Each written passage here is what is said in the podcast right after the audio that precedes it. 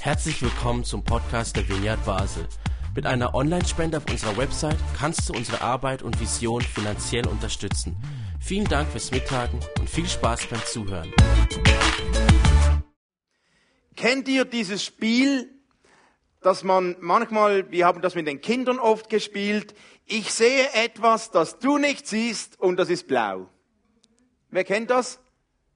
Gut, fast alle. Also ich sehe etwas, das ihr nicht seht und es ist grün. Ja, wir spielen es vielleicht später nochmals, aber das ist auch der Titel der Predigt. Ich sehe etwas, das du nicht siehst. Und wisst ihr, dass dieses Spiel schon ganz alt ist? Ich habe das in der Bibel entdeckt.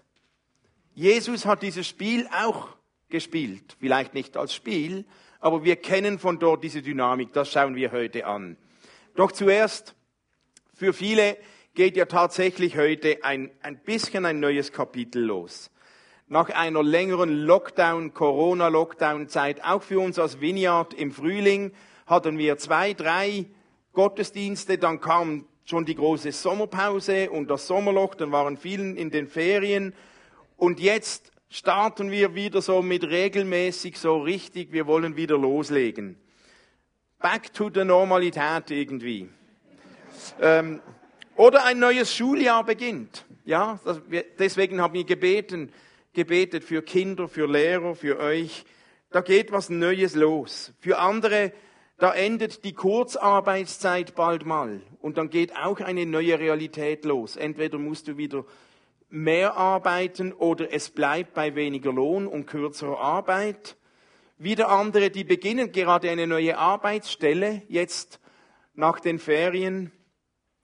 Und für uns als Vineyard geht es ja auch so irgendwie so. Wir wollen wieder beginnen und wieder reinkommen. Und wir merken immer, wenn etwas Neues wieder beginnt und losgeht, es ist gar nicht so einfach, da wieder reinzukommen. Man muss sich wieder wieder daran gewöhnen. Und die, dieser langen Zeit von Corona und Sommerpause, auch für uns als Gemeinde, ja, es ist nicht so einfach, wieder reinzukommen in den Rhythmus, weil man gewöhnt sich auch ein bisschen dran. Es ist weniger, man hat mehr Zeit. Und wir wollen dem aber nicht einfach Raum geben und wir gewöhnen uns daran, mehr Freizeit. Nein, wir wollen da wieder rein, wir wollen einen Schritt rein.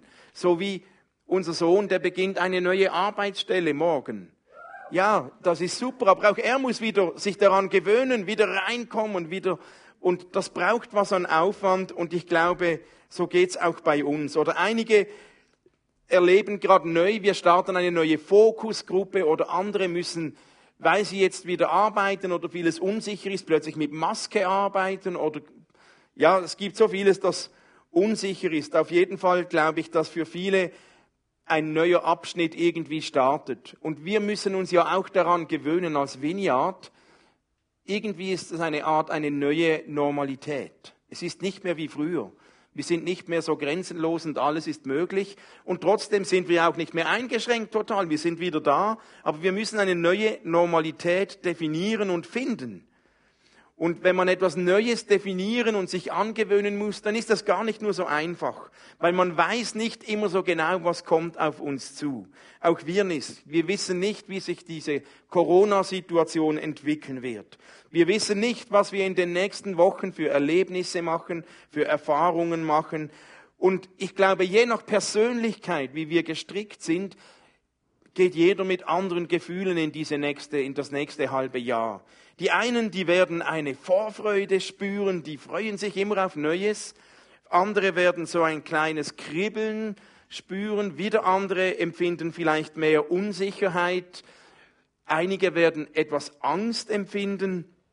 Einige werden vielleicht etwas nervös sein, weil Unsicherheit, wie wird das alles, macht irgendwie nervös und das macht etwas mit uns. Und das ist ja völlig normal, gehört auch dazu. Und vielleicht gibt es auch einige, die nicht mehr so gut schlafen, weil immer wenn was Neues vor uns steht, dann drehen ja die Gedanken meistens in der Nacht, wenn man schlafen möchte, je nach Persönlichkeit. Aber viele von uns sind in irgendeiner Situation, da kommt irgendwas Neues. Und ich möchte mit euch eine Geschichte im Markus-Evangelium anschauen, wo wir von Jesus etwas sehen, wie er in einer solchen Situation gehandelt hat. Und ich glaube, das kann uns helfen. Jesus ist mit seinen Jüngern unterwegs und er hat gerade viele krasse Dinge erlebt. Und seine Jünger auch. Also zum Beispiel haben die erlebt, wir lesen die Geschichte, wo Dämonen in eine Schweineherde fahren, von einem Mensch befreit wird in eine Schweineherde, die stürzen sich über die Klippe. Dann lesen wir, wie Menschen von Dämonen befreit werden. Wir lesen, dass ganz viele Menschen mit Jesus unterwegs waren. Er war dann irgendwann ging er aufs Schiff und ließ sich mit seinen Jüngern auf die andere Seite des Sees fahren, in der, vielleicht in der Hoffnung, dass dort etwas mehr Ruhe ist, aber da kommt er an und schon wieder enorm viele Leute. Jesus war umgeben von ganz vielen Menschen, mitten im Trubel, kein Corona-Abstand, kein Sicherheitsabstand, die waren alle ganz nahe. Und dann plötzlich kommt die Geschichte, plötzlich sagt Jesus, oh, jemand hat mich berührt. Und ja, logisch, in einer Menschenmenge berührt dich immer jemand, aber wo Jesus sagt, nein, nein, was Spezielles, da ist irgendjemand, hat meine Kraft angezapft. Und da ist die Geschichte, wo eine Frau von hinten Jesus das Kleid berührt in der Hoffnung, sie werde geheilt und Jesus spürt, da hat jemand besonders Glauben und die Frau wird geheilt von, von, ihrer, von ihrem Blutfluss. Krasse Dinge hat Jesus erlebt. Und mitten in dieser Zeit, gerade als diese Frau ihn berührt hat und die Leute sind alle erstaunt und die Jünger und wieso und was, da mitten im Trubel, kommt jetzt unsere Geschichte. Während Jesus noch mit dieser Frau sprach, trafen Boten ein vom Haus des Jairus mit der Nachricht, Jairus, deine Tochter ist tot. Du brauchst den Lehrer nicht mehr zu bemühen. Also Jesus. Da war ein Jairus mit Jesus unterwegs, mit in diesem Trubel, da kommen die Leute, vergiss es, all deine Hoffnung, die Tochter ist tot. Doch Jesus ging über ihre Worte hinweg und sagte zu Jairus, hab keine Angst, glaube nur. Und er wies die Menge an, zurückzubleiben und nahm nur Petrus, Jakobus und Johannes mit. Als sie zum Haus dieses Jairus, des Synagogenvorstehers, kamen, sah Jesus die aufgeregte Menge und die vielen weinenden und klagenden Menschen. Und Jesus ging hinein und sagte zu ihnen, warum sind alle so aufgeregt und weinen? Was habt ihr? Was ist los? Dann sagte er, das Kind ist nicht tot, es schläft nur. Da lachten sie ihn aus. Aber er schickte sie alle hinaus. Zusammen mit dem Vater und der Mutter des Mädchens und seinen drei Jüngern ging er in das Zimmer, in dem das Kind lag. Er nahm seine Hand und sagte ihm, Mädchen, ich befehle dir, steh auf. Sofort stand das Mädchen auf und ging umher. Es war zwölf Jahre alt und alle waren sehr erstaunt darüber. Ich sehe hier ein paar Dynamiken in dieser Geschichte, die uns helfen können, wenn wir vor einer Herausforderung stehen, die unsicher ist für uns. Und das kann eine Hilfe sein, wie man mit Sorgen und Ängsten umgeht. Und bei uns geht es ja jetzt nicht immer nur um totgeglaubte Mädchen, sondern es geht eben vielleicht um eine neue Arbeitsstelle oder Finanzsorgen oder weiß ich nicht was. Das Erste, was mir auffällt, ist der Umgang mit Angst. Jesus sagt, habt keine Angst, glaube nur. Haha. Also ich habe gedacht, ja, so simpel, etwas plump. Tönt so einfach. Ja keine Angst, glaube nur.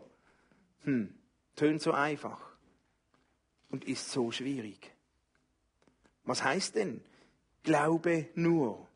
Als könnte man Angst einfach per Knopfdruck auf die Seite schieben. Aber wir alle wissen, puh, so einfach ist das nicht.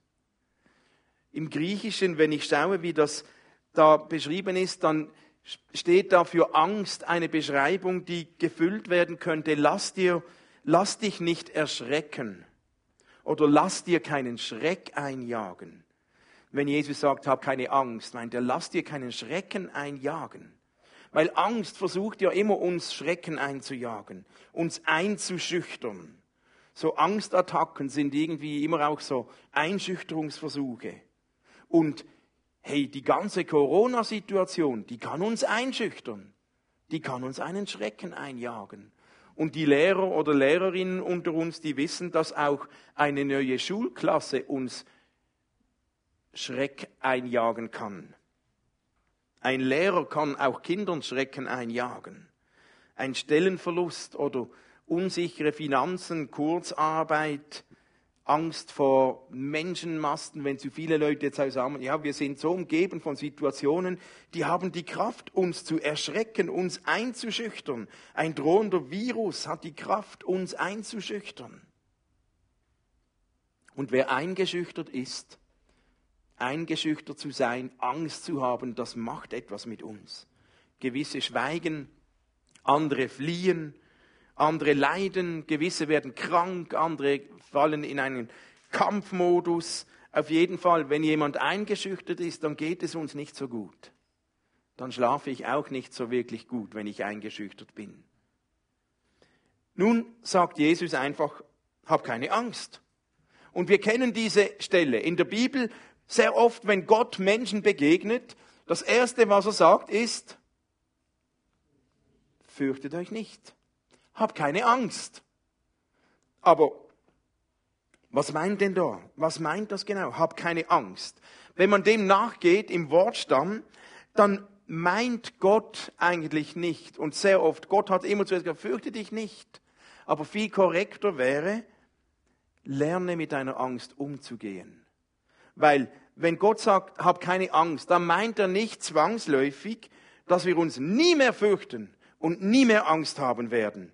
Das wäre ja auch unrealistisch. Wir hätten sofort immer ein schlechtes Gewissen, wenn uns aus irgendeinem Grund die Angst überfällt. Selbst Jesus hatte ja auch Angst. So sehr, dass er Blut geschwitzt hat. Hab keine Angst, werde, würde eigentlich übersetzt werden, hey, geht richtig mit eurer Angst um. Lass dich eben nicht einschüchtern, weil Angst versklavt, Angst lähmt. Angst führt zu Schlaflosigkeit oder zu Durchfall oder zum Schwitzen oder zu Kopfschmerzen oder wie auch immer, aber Angst tut nie gut. Und wenn Jesus sagt, fürchte dich nicht, glaube nur, dann meint er, lass dich nicht einschüchtern von der Angst, die dich versklaven will. Werde fähig, mit meiner Hilfe gut mit der Angst umzugehen.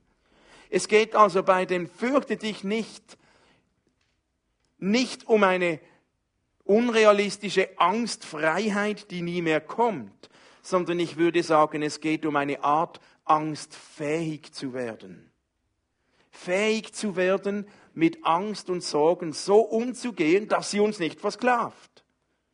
Und wie wird man fähig, mit der Angst so umzugehen, dass sie uns nicht einschüchtert, uns nicht verstummen lässt, uns nicht versklavt? durch die Hilfe des Glaubens. Und hier zeigt uns Jesus ganz praktisch, wie das geht. Die Hilfe des Glaubens. Und Glaube heißt Vertrauen. Und Glaube heißt, ich vertraue darauf, dass da letztlich etwas in mir und bei mir ist, das stärker ist als diese Angst, die mich versklaven will. Ich vertraue darauf, dass eine Kraft bei mir ist, die mehr Einfluss auf mich hat als die Sorgen, die mich einzuschüchtern versuchen. Ich vertraue darauf, dass jemand mir beisteht, mir nahe ist, der stärker ist als diese Versklavungsmechanismen der Angst. Ich vertraue darauf, dass Gott mich nicht versklavt, sondern frei macht. Glaube und Vertrauen befähigt uns, mit der Angst, die manchmal kommt, umzugehen, um nicht versklavt zu werden. Das ist ein großer Unterschied, dass wenn wir das interpretieren, hab keine Angst, glaube nur. Ja, immer wenn ich trotzdem Angst habe, läuft denn was falsch mit meinem Glauben? Ich glaube, das wollte Jesus nicht sagen. Er wollte uns erinnern, lass dich nicht einschüchtern, weil vertraue darauf, wer bei dir ist. Und nun, in dieser Geschichte, die wir gelesen haben, sehen wir drei Punkte, die Jesus uns vorlebt, die uns helfen können in solchen Situationen, wenn Neues und Sorgen vor uns stehen. Wie können wir uns verhalten, dass wir nicht versklavt werden? Wie werden wir fähig, mit Angst gut umzugehen? Jesus zeigt es uns. Das Erste, was, er, was, wir, was mir aufgefallen ist, ich sage, das hat mit Hören zu tun. Wir haben gelesen, während Jesus noch mit dieser Frau sprach, trafen Boten vom Haus des Jairus ein mit der Nachricht, deine Tochter ist tot, du brauchst den Lehrer nicht mehr zu bemühen. Doch Jesus ging über ihre Worte hinweg und sagte, lass dich nicht einschüchtern, vertraue nur, hab keine Angst, glaube. Jesus ging über ihre Worte hinweg. Eine andere Übersetzung, da steht, Jesus überhörte, was die Leute sagten. Was sagten sie? Sie ist tot, musst ihn gar nicht mehr bemühen. Resignation. Jesus überhörte das. Das heißt, er hörte es schon akustisch. Aber überhören stammt aus dem Griechischen davon ab, dass das, was man hört, wie man das gewichtet. Überhören meist, Jesus gibt dem, was die gesagt haben, kein Gewicht. Er hörte es, aber er gab dem kein Gewicht. Er wollte nicht dieser Aussage, dieser Angst Raum geben. Sie ist tot. Nicht den Geschwätz, nicht den Sorgen, nicht dem menschlichen Blick. Dem wollte er kein Ohr schenken, kein Gehör. Und so überhörte er, was die Leute sagten, Jesus. Er gab dem, was die Leute sagten, kein Gewicht. Er ging nicht darauf ein. Ich finde das spannend. Gerade in so Zeiten, wie jetzt wir darin sind, sei es du Lehrer, neue Schulklasse oder Corona oder was, was hören wir? Es fällt so leicht, wenn Herausforderungen vor uns stehen. Und wir hören so schnell, was andere sagen. Und wisst ihr, meistens hören wir noch schneller das Negative, was andere sagen. Und wir können nicht, verhindern, dass wir Dinge hören. Aber wir können steuern, wie wir gewichten, was wir hören. Wie stark wir uns darauf einlassen, was wir hören. Es geht so schnell und wir hören nur die Stimme der Angst. Und die wird noch gefördert. Und plötzlich hören wir nur die Warnungen, Achtung, die Vorwürfe. Wir hören nur noch das Misstrauen. Wir hören, wie ungesund das ist. Aber Jesus macht es anders. Auch Jesus hörte diese Stimmen, aber er gab ihnen kein Gewicht keinen Raum. Vielleicht hörst du gerade im Moment nur noch die Stimmen, du schaffst das nicht, gib auf, hat eh keinen Zweck mehr. Vielleicht hörst du nur noch die Stimmen, uh, das ist gefährlich. Vielleicht hörst du überall zu spät. Vielleicht hörst du Achtung. Vielleicht hörst du, sei vorsichtig. Vielleicht hörst du Nein, mach ja nicht zu viel. Ich weiß nicht, was du hörst. Aber wir hören so schnell Stimmen, die uns beeinflussen. Und oft haben wir ja auch eine Stimme in uns selbst drin, die wir hören, die uns vielleicht sagt, schaffst du nicht. Vielleicht sagt etwas in uns drin, du bist zu wenig. Vielleicht sagt etwas in uns drin, der Zug ist abgefahren, du nicht. Vielleicht sagt jemand, du bist nicht gut genug. Aber vielleicht hast du auch eine Stimme in dir drin, die dir sagt, sorge dich nicht.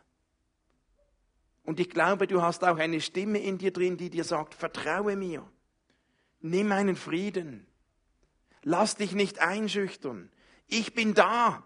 Ich bin bei dir. Und das ist die Stimme Gottes. Wir können entscheiden, welcher Stimme wir wie viel Gewicht geben. Und wir tun gut daran, wenn wir uns darauf achten, welche Dinge hören wir und welchen Dingen geben wir wie viel Gewicht. Und das heißt nicht blauäugig sein und alle Vorsicht weg, aber diese destruktiven Gedanken, wenn die kommen, dann kommen, wir haben auch diese Gedanken von Gott in uns, diese Stimme. Sagt, ich bin bei dir. Und Jesus zeigt uns, der erste Schritt, wenn wir lernen wollen, mit Angst fähig zu werden, dass wir nicht eingeschüchtert werden, ist, gib Acht auf was du hörst, wie du das gewichtest, was du hörst. Und ich nehme für mich selber mit, ich möchte immer wieder lernen, diese Stimme Gottes zu hören. Und manchmal, bei mir ist diese Stimme Gottes oft nicht akustisch, laut, wie wenn jemand spricht, aber es ist eine Stimme in meinem Herzen und ich kenne die aber manchmal ist sie leise und manchmal wird sie übertönt und manchmal will ich sie nicht hören und manchmal warte ich darauf, aber ich weiß, die ist da. Und ich kann mich immer entscheiden, wie gewichte ich das, was ich höre. Das Zweite, was Jesus zeigt, und das geht genau gleich weiter. Er kommt in das Haus von diesem Jairus, zum Synagogenvorsteher, und die weinen alle und, und, und, und klagen und trauern. Und Jesus kommt, was ist los? Was lernt ihr? Was weint ihr? Sie schläft ja nur. Weckt sie nicht auf? Also, die Leute, die halten diese Tochter für tot, machen ein großes Geschrei. Und Jesus kommt und sagt, hey, die schläft ja nur. Warum weint ihr? Was passiert? Jesus nimmt wahr, dass sie noch lebt. Jesus sieht etwas anderes als die Menschen. Die Menschen sehen, sie ist tot und sie interpretieren, sie ist tot. Aber Jesus sieht etwas weiter. Jesus blickt weiter. Jesus sieht, was er tun will. Und Jesus sieht die Situation mit anderen Augen. Er sieht, was wirklich ist. Er sieht, was er tun will. Und hier kommt doch dieses Spiel, also vielleicht hier kein Spiel. Ich sehe etwas, das du nicht siehst. Jesus kommt in dieses Haus. Was sehen alle die? Sie ist tot. Sie klagen. Und Jesus kommt und sagt, hey, ich sehe was, das ihr nicht seht. Sie schläft nur. Und was passiert? Sie lachen ihn aus. Sie glauben ihm nicht. Aber Jesus ist an unserer Seite und sagt, hey, ich sehe etwas, das du nicht siehst und das ist eine Chance, die sich auftut. Ich sehe etwas, das du nicht siehst und das wird richtig gut. Oder sagt, ich sehe etwas, das du nicht siehst und das wird dir gut tun. Ich sehe etwas, was du nicht siehst das ist nach dieser schwierigen Zeit, wo du gerade drin bist. Die Freude, die nachher kommt. Und wiederum die Frage, nicht nur was hören wir, was sehen wir? Was sieht Gott? Wir wissen, man kann alle Dinge von zwei unterschiedlichen Seiten sehen. Man kann sehen, was gerade vor unseren Augen ist. Man kann das halbvolle, das halbleere Glas sehen. Die Kunst des Glaubens liegt meiner Meinung nach darin, nicht nur alleine das zu sehen, was wir mit unseren menschlichen Augen sehen, sondern immer wieder zu sehen, was Gott uns zeigen will, was er sieht, was seine Sicht ist. Mein Gebet ist es oft, Gott hilf mir, in Menschen das Potenzial zu sehen, das sie vielleicht selbst noch nicht sehen. Gott hilf mir zu sehen, was entstehen kann in Situationen, die im Moment schwierig sind. Gott hilf mir, deine Perspektive zu haben. Gott hilf mir, deine Realität zu sehen.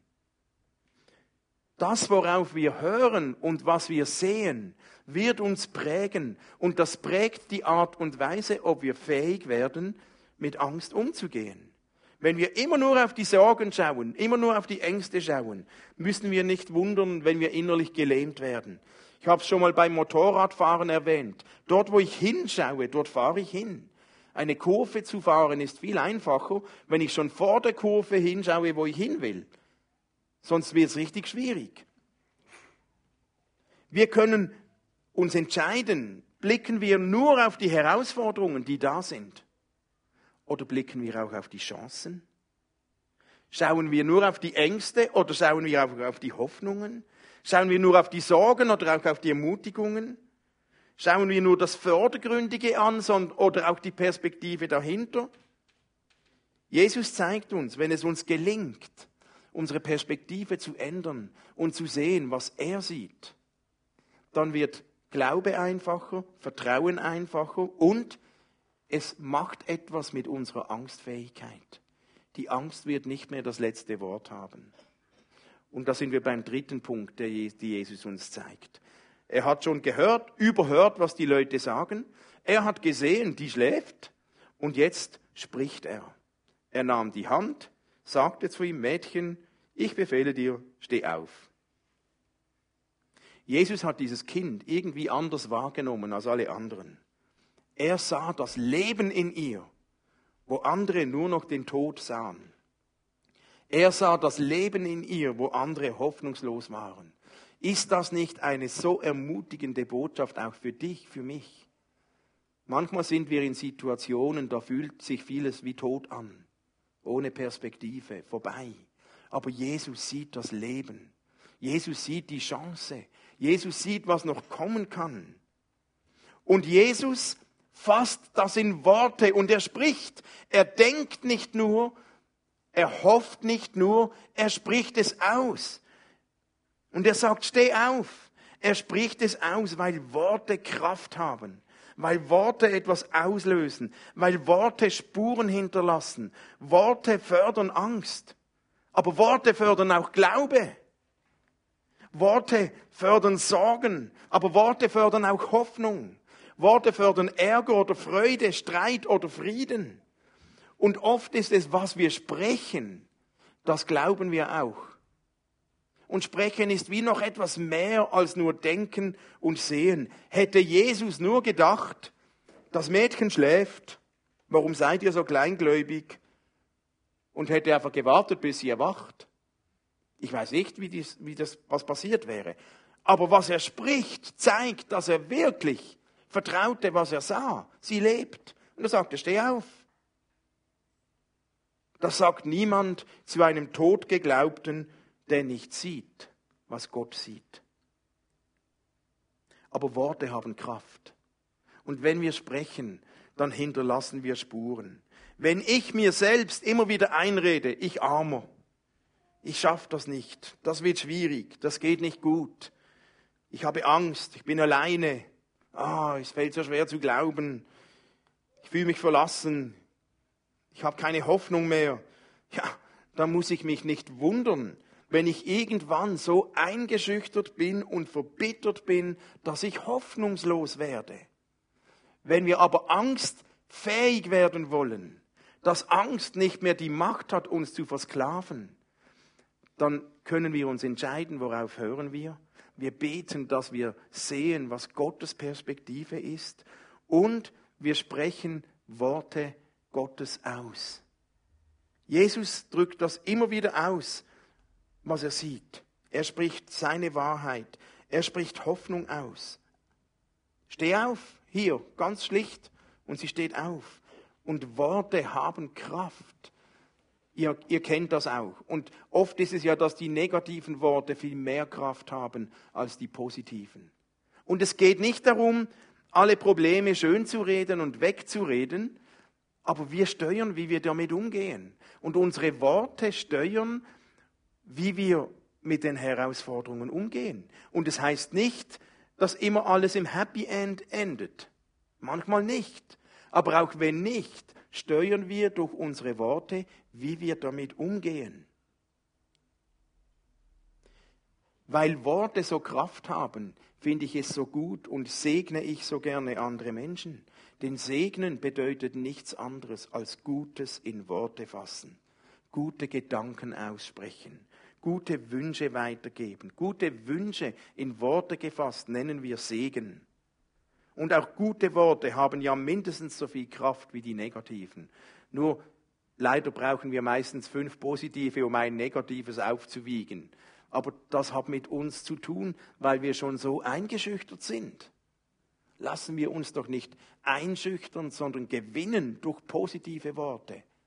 Und wie wäre es, wenn wir in der nächsten Woche bei Herausforderungen, die uns begegnen, bei Schwierigkeiten, nicht nur sagen, oh, das tut mir leid, oder oh, du Armer, oder oh, das ist wirklich schwierig. Kann man ja alles sagen, aber wenn es nicht nur bei dem bleibt, sondern wenn wir einen kurzen Moment hören, sagt uns die Stimme Gottes etwas.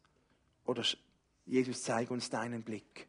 Und wenn wir vielleicht aussprechen, was wir sehen. Und wenn wir nichts sehen, ist es manchmal gescheiter zu schweigen, als irgendwas Negatives zu sagen.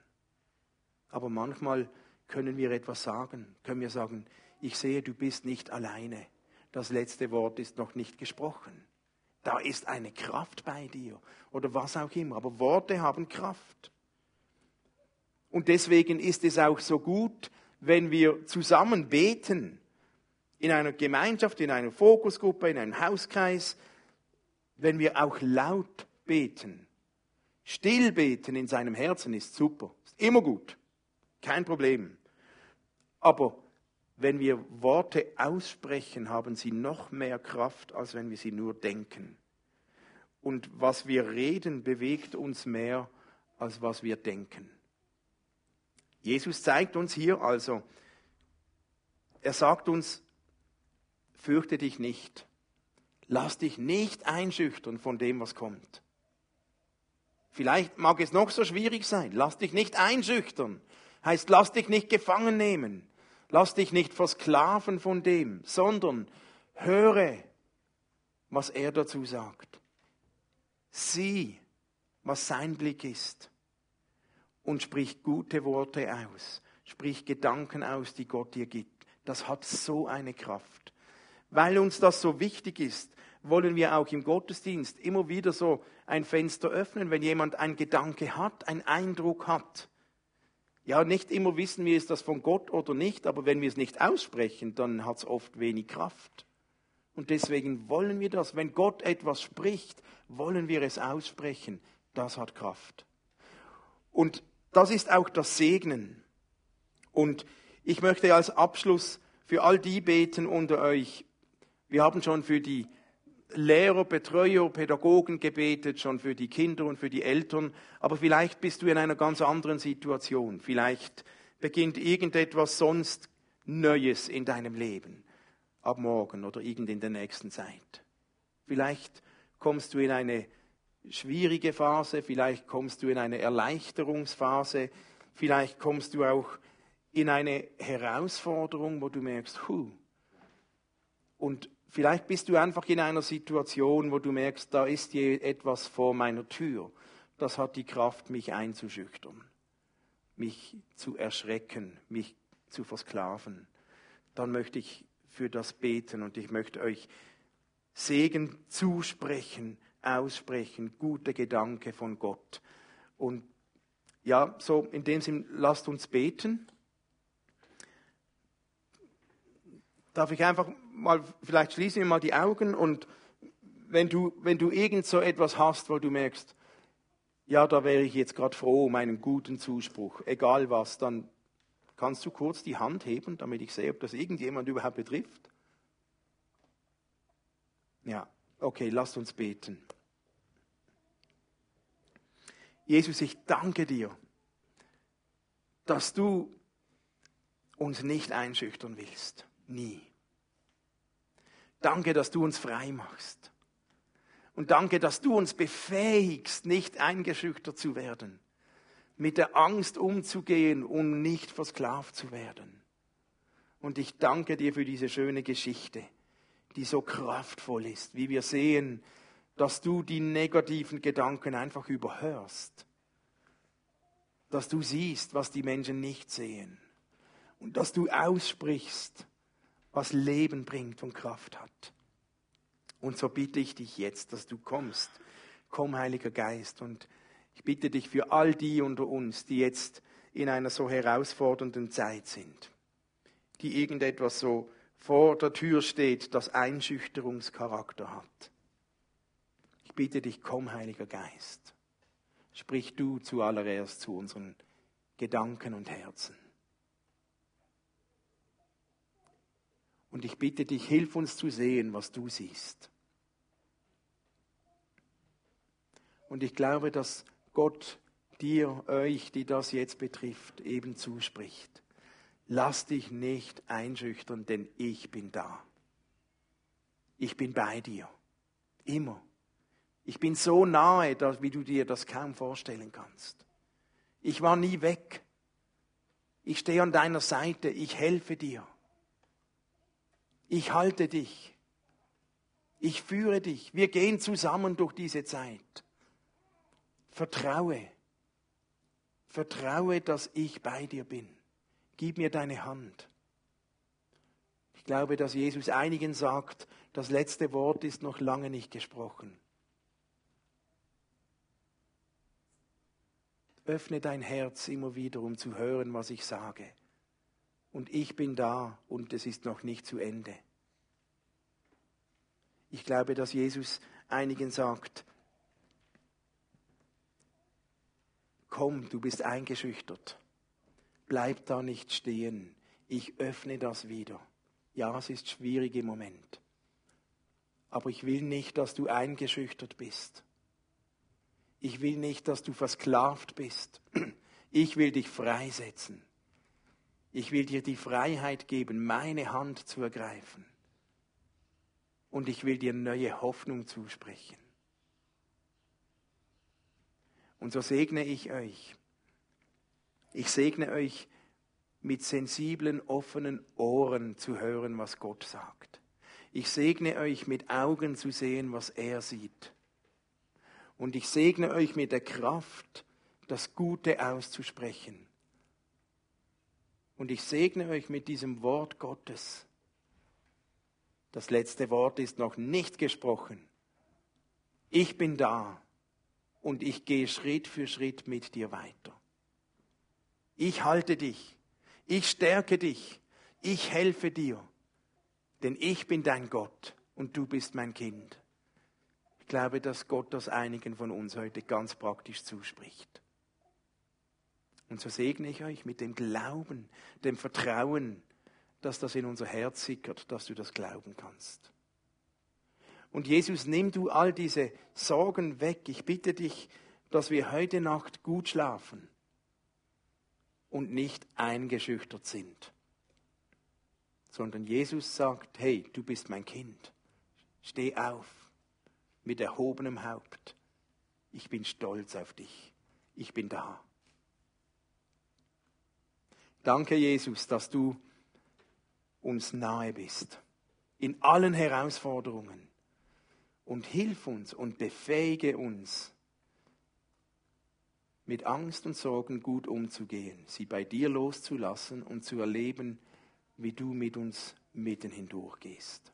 So segne ich euch für die nächste Woche, für all das Neue, was beginnt, für all das Vertraute, was kommt.